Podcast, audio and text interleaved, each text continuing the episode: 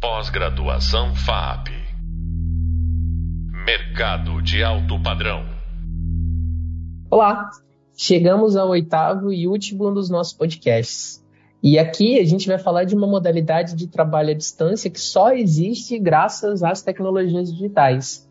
É, elas têm um poder muito particular de encurtar distâncias, né? E de conectar pessoas, conectar equipes.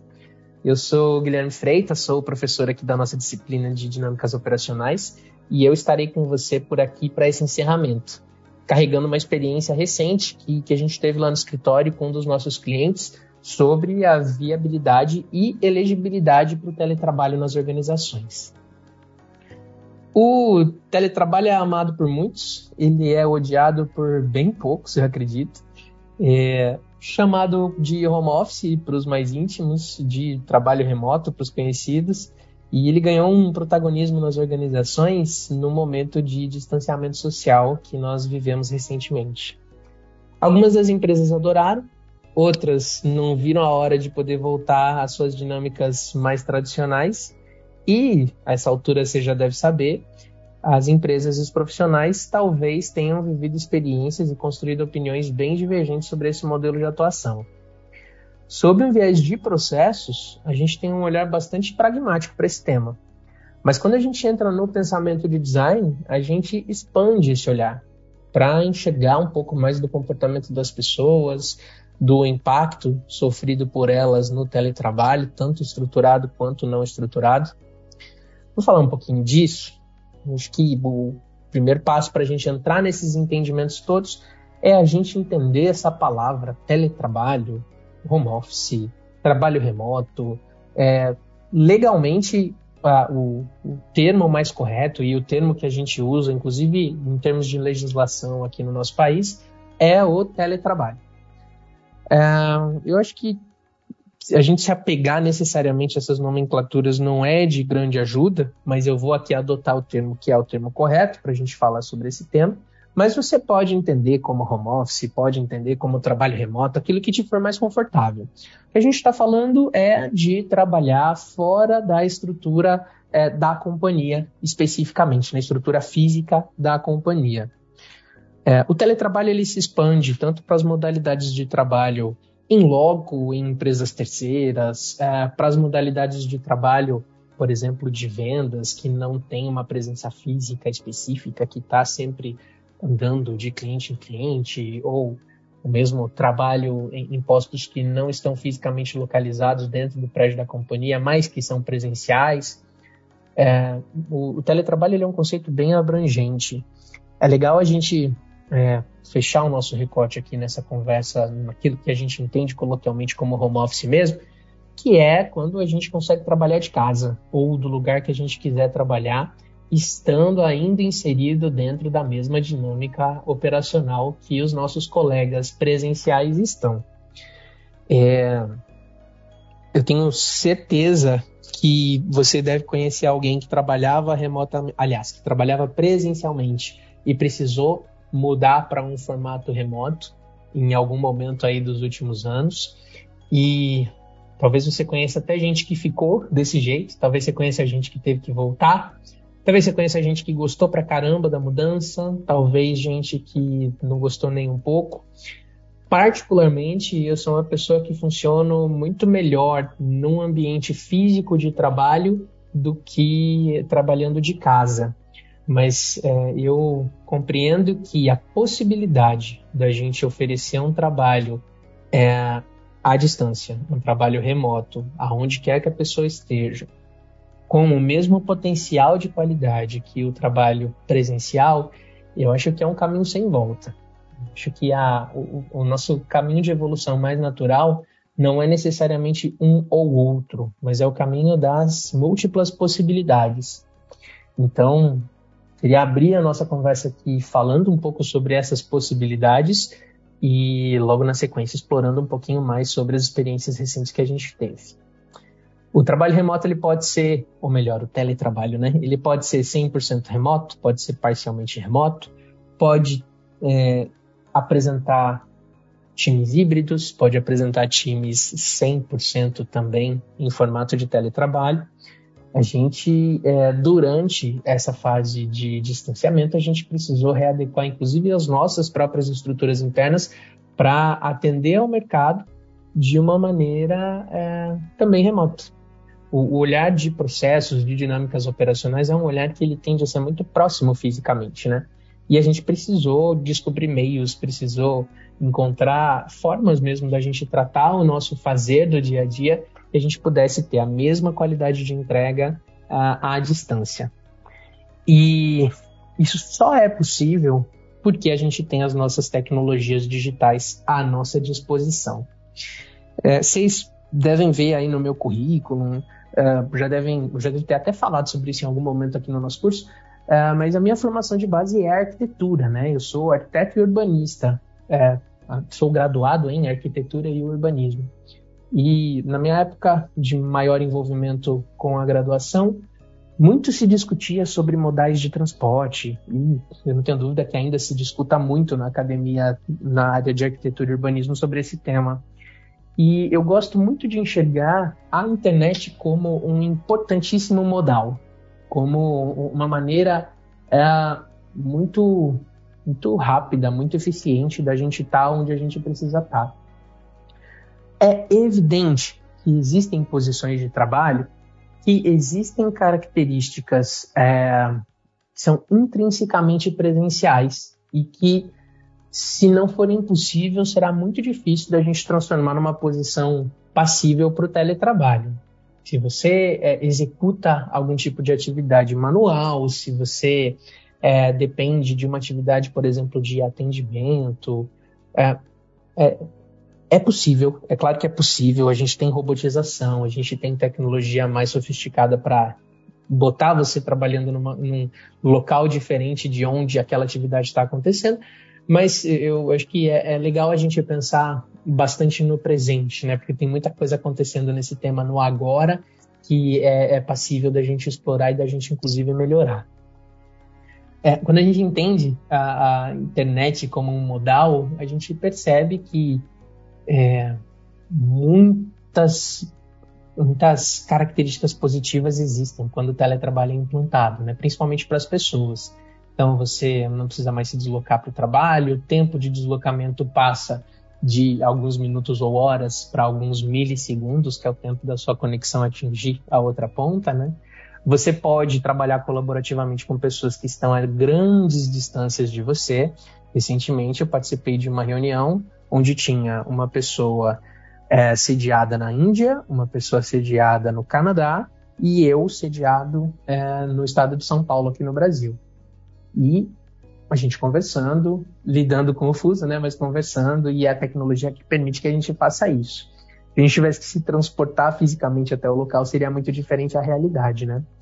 O, o, o ponto nesse, nesses nossos minutos aqui de conversa que eu queria sedimentar com vocês é que uh, existem questões muito positivas que ficam evidentes para muitos no teletrabalho, existem questões que precisam ser observadas e a gente vai explorar um pouquinho elas aí para frente, uh, mas desconsiderar o teletrabalho como uma possibilidade daqui para diante, eu acho que é, é corre o risco de, de sofrer bastante operacionalmente e também com o time, né? As pessoas, quem gosta do teletrabalho, busca bastante o teletrabalho na sua prática profissional. Não estou dizendo que isso é certo ou errado, não estou dizendo que isso é bom ou ruim, porque eu acho que eu não, nem tenho elementos suficientes para dizer isso, nem é objeto da minha área de atuação, mas eu estou dizendo que essa é uma realidade que a gente precisa enfrentar. E eu estou dando essa ênfase porque nós tivemos uma experiência com um dos nossos clientes na, bem no, no meio do, da fase de isolamento social mais, é, mais grave, mais intensa, é, onde tinha uma estrutura, um edifício no centro da cidade de São Paulo, que abrigava ali próximo de 3, 4 mil colaboradores lá, 4 mil pessoas trabalhando. Essas pessoas precisaram entrar numa modalidade de trabalho à distância, de teletrabalho, de dia para noite, quase que literalmente, e a infraestrutura tecnológica para suportar essa mudança era, se não inexistente, era muito frágil e pouco desenvolvida. Na prática, as pessoas é, que trabalhavam das suas casas, para conseguir operar suas máquinas, elas precisavam que alguém fosse presencialmente lá para o escritório e ficasse mexendo no mouse para não deixar o computador bloquear, para que a pessoa conseguisse utilizar ele à distância. É, a gente chegou nessa companhia com as missões, primeiro, de entender o que, que precisava mudar para eles terem qualidade nesse teletrabalho, e logo na sequência, o que, que era necessário se considerar quando a gente falasse da manutenção desse teletrabalho. Então, beleza, é, passou a fase de necessidade de teletrabalho vamos entrar na fase do vamos oferecer ou não essa modalidade para os profissionais da nossa equipe. É, de cara, eu já digo para vocês que é muito importante que você tenha condição de atuar ou que as pessoas da sua equipe tenham condição de atuar à distância nas demandas que a sua equipe trata.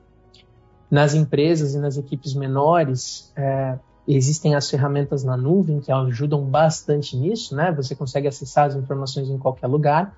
Para as grandes empresas, é, as estruturas de VPN, as redes compartilhadas, a possibilidade de você trabalhar com máquinas que existem virtualmente e não apenas fisicamente, ela é muito bem-vinda. E a, a, sua estrutura tecnológica ela precisa ser robusta o suficiente para oferecer essa flexibilidade, porque novos momentos como esse podem vir, como essa necessidade que a gente teve de mudança do dia para a noite, e você precisa estar preparado para elas. Agora, teletrabalho não é só tecnologia. Esse é um ponto, puxa, que, que é, a gente precisou aprender na raça nesses últimos anos. É, a tecnologia já é um mega desafio. Isso que eu comentei agora, de você ter uma infraestrutura disponível, de você ter equipamento, inclusive lógica de operação, né, para existir num, num, cenário em que as pessoas não estão presencialmente, para a mudança desse perfil de atuação, já é um desafio. Agora, quando você muda essa lógica, quando você tira as pessoas de, do, do ambiente de trabalho, da, do escritório, e coloca as pessoas para trabalharem em casa, os impactos que existem é, na vida dessas pessoas, os impactos que existem nas dinâmicas operacionais e os aspectos físicos e culturais que rodam esse tema, eles não podem ser desconsiderados. Falando de tecnologia, comentei com vocês, infraestrutura, é, equipamento, hardware, precisa existir hardware adequado. A gente é, fez um trabalho recente de mapeamento dos nossos clientes que todas as pessoas da equipe tinham dois monitores em casa. E, puxa, isso dava uma diferença de produtividade enorme para o trabalho que eles faziam.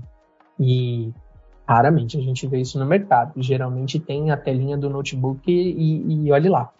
É, então, infraestrutura, hardware mesmo, de tecnologia, e mentalidade para lidar com é, essa nova dinâmica de uso dessas tecnologias.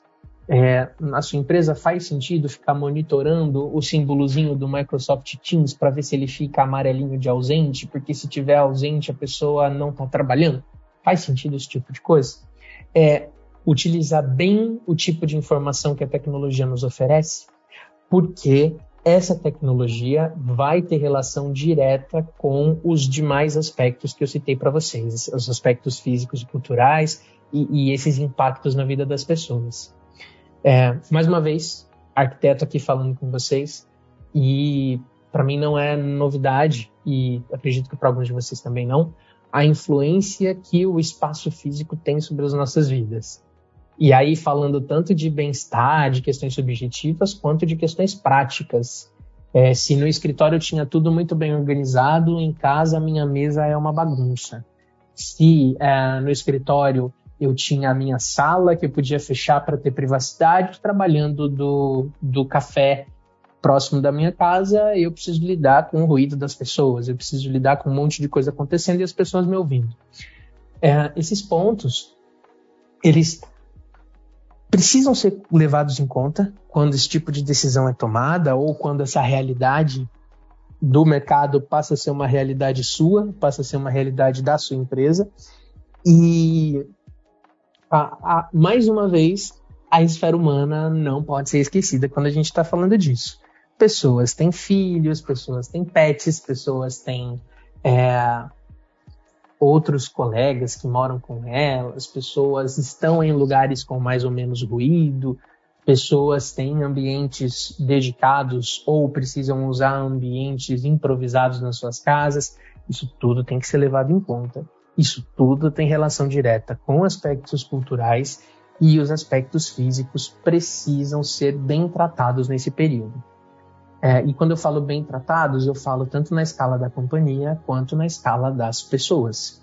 É, eu sempre recomendo que exista um espaço dedicado para o trabalho, para que você possa desconectar daquela atmosfera, mesmo quando você está em teletrabalho, mas isso é muito pessoal. É, aspectos culturais, e aí a gente está falando, mais uma vez, né, não é simples, é bastante complexo, então a gente não está falando de um único viés cultural, a gente está falando do cultural é, enquanto povo, enquanto grupo de pessoas, e o cultural enquanto companhia, inclusive para sua companhia é um problema aparecer o pet do seu profissional é, numa videochamada, por algum motivo? Para sua companhia, um ruído de é, parafusadeira no fundo é um problema? É, olhar para esses aspectos é importante, definir a abordagem em cima desses aspectos é igualmente importante, e mais, as pessoas que fazem parte da sua equipe precisam estar alinhadas, precisam estar é, precisam ter uma referência. Se para você for muito importante que essas coisas não aconteçam, para você enquanto companhia, por qualquer motivo que seja, as pessoas precisam saber, precisam ter clareza dos propósitos, elas precisam uh, ter uma base de referência para que seja, para que isso aconteça, inclusive espontaneamente, né? Para que esses aspectos sejam, é, sejam respeitados espontaneamente. Aspectos físicos envolvem também aspectos de segurança, envolvem aspectos de ergonomia, é, envolvem aspectos que vão inevitavelmente impactar positiva ou negativamente na vida das pessoas que estão ali trabalhando, né? Então, tem uma boa cadeira para trabalhar, tem uma boa iluminação, são preocupações que, estando ou não na legislação, elas precisam fazer parte das suas preocupações individuais e suas preocupações enquanto corporação também. Tudo isso que eu estou dizendo para vocês sobre o universo do teletrabalho é para chamar a atenção, primeiro, da complexidade que existe no teletrabalho, segundo, dos múltiplos olhares que precisam acontecer quando a gente fala de teletrabalho nas, nas organizações, e terceiro, para dar ênfase para o fato de que o teletrabalho não é mais um, uma utopia, muito longe de ser, é, é, uma realidade e é uma realidade que não é nem apenas presente, é uma realidade no passado recente e vai ser uma realidade futura inevitavelmente. É, você enquanto é, companhia, né? Você enquanto gestor, você enquanto líder, precisa adequar muito bem a sua estrutura, as suas dinâmicas operacionais para que o teletrabalho não seja um problema e para que você possa usar o que existe de melhor no teletrabalho como benefício. Eu tenho algumas posições pessoais com relação a esse tema, mas antes de colocar essas minhas posições pessoais, eu gostaria de compartilhar com vocês três vieses que a gente usa quando a gente vai falar de teletrabalho nas companhias uh, e que a gente usa para pendurar os nossos aspectos-chave que precisam ser analisados na hora de definir é ou não é possível é, estabelecer o teletrabalho nessa empresa ou nessa posição. Primeiro viés, é, pessoas. Então, quando a gente tem uma experiência prévia ou quando a gente está vivendo algum cenário em que o teletrabalho precisou ser implantado, como é que está é, a, a qualidade percebida de bem-estar dessas pessoas, o que, que elas relatam, foi estabelecida alguma pesquisa de bem-estar, de satisfação das pessoas, elas estão manifestando algum tipo de, de descontentamento, a gente está cuidando dessas pessoas de alguma forma específica com relação ao teletrabalho. Um dos maiores pontos que a gente viveu, você deve saber disso, é, durante o teletrabalho aí imposto, foi o burnout das equipes porque era 10 e meia da noite, o gestor estava conversando ali com o profissional, fora do horário de trabalho, fora do expediente, é, e as pessoas não desligavam nunca. Então, é, que tipo de trato a gente está dando para a vida e bem-estar das pessoas para que elas ofereçam a produtividade necessária, né? E aí, nesse grau de pessoas, e, desculpe, não apenas para que elas ofereçam a produtividade, mas para que elas ofereçam a produtividade trazendo o, a satisfação, a, vontade de trabalhar, né? o empenho em estar tá lá e a sua qualidade de vida. Nessa face das pessoas, a gente também fala de produtividade, a gente também fala de capacidade de de executar as atividades com a qualidade que precisa ser executada. E velocidade, enfim, é, todos os aspectos aí relacionados a fazer o que se fazia igual ou melhor ao que se fazia antes. Primeira face, então, que a gente olha sempre são as pessoas. Segunda face, estrutura física. E aqui é legal a gente falar sobre perdas e ganhos, porque toda escolha acaba significando também uma renúncia, né? E nesse jogo de escolhas e renúncias que a gente faz relacionados ao aspecto físico, a gente tem ganhos, inclusive diretos. É, se você não tem mais estrutura física, às vezes você pode até devolver o prédio que você locava enquanto empresa, né? Ou que você tinha, ou dar uma outra, uma outra utilidade para ele. Então essas, esses essas faces quantitativas também precisam fazer parte da, da tomada de decisão ou da análise, né? E, elas casam diretamente com os aspectos pessoais, os aspectos que a gente levantou ali no primeiro viés. E o terceiro viés, tecnologia. E aí a gente está falando de infraestrutura, a gente está falando de equipamento, a gente está falando de é, lógica, inclusive de monitoramento. São três faces que precisam ser consideradas quando a gente fala de teletrabalho nas, nas é, organizações, tanto para a gente entender se o teletrabalho é ou não é viável, quanto para a gente conseguir endereçar todos os assuntos que o teletrabalho nos, nos coloca, nos, é, nos faz ter que pensar e ter que tomar ações para acontecer. É, na prática, eu entendo que se a sua companhia hoje não tem nenhuma modalidade de teletrabalho atualmente acontecendo, né, atualmente existindo, é, é importante que você traga esse olhar sobre esses três vieses para ver se faz sentido que ele aconteça e se acontecer, em que desenho que esse teletrabalho é mais adequado. Se a sua empresa já pratica o teletrabalho e o seu objetivo é dar mais qualidade para esse teletrabalho, para esse trabalho à distância, é, eu recomendo que você considere esses três vieses, nunca desconsidere o viés das pessoas e que você dê uma atenção especial para como a dinâmica das equipes está acontecendo. É muito importante que a gente não tenha perdas necessariamente quando a gente muda essa modalidade de trabalho. E aí eu estou falando de relacionamento entre as pessoas, eu estou falando de criação de uma cultura interna, de aproximação entre as diferentes pessoas de diferentes áreas. Não é porque a gente não está presencialmente que a gente não precisa criar cultura, que a gente não precisa é, criar vínculos com as pessoas com quem a gente está atuando, quase que diariamente, né? Então, também faz parte dessa tomada de decisão essa questão cultural. E, por fim, de uma maneira bem prática e pragmática, que você entenda que é, se as tecnologias que você tem à disposição elas estão atendendo às expectativas de produtividade, de entrega que você tem enquanto companhia. É, se a sua intenção é qualificar melhor o teletrabalho na sua empresa, você precisa saber se as tecnologias estão a contento. Muito raramente elas estarão 100% a contento. Se você tem uma estrutura que já te atende de teletrabalho e você está olhando para na sua companhia para modelos futuros, para é, utilizar o que existe de mais sofisticado com relação ao teletrabalho no mundo, eu te aconselho a mergulhar nesse universo da geração de cultura, te aconselho a olhar para ferramentas que permitem uma presença digital, virtual, que seja mais, é, mais rica é, existem ferramentas que permitem que você crie ambientes de trabalho compartilhado. Ah, as ferramentas de realidade virtual estão chegando com novas modalidades de trabalho que geram essa aproximação, essa sensação de proximidade. A gente lá no escritório vem explorando algumas delas e, e, é bem interessante o que elas podem oferecer. E sempre, sempre, sempre se manter atento e aberto às novidades que chegarem, não com uma adesão instantânea, porque toda adesão tecnológica depende de um contexto bem qualificado. Não dá para a gente falar que tudo se aplica a tudo. Mas sim para você não descartar mudanças que podem ser positivas por serem mudanças, por serem esquisitas numa primeira olhada.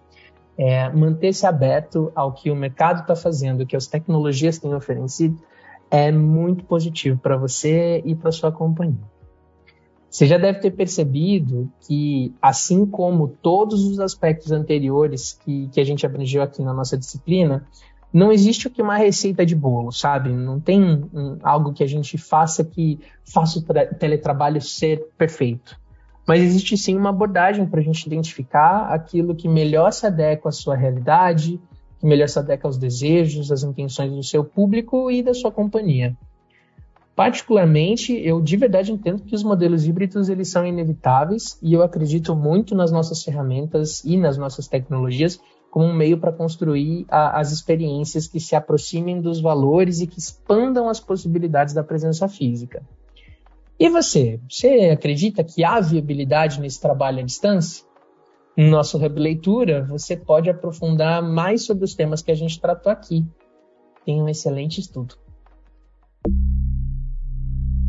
Pós-graduação FAP Mercado de alto padrão.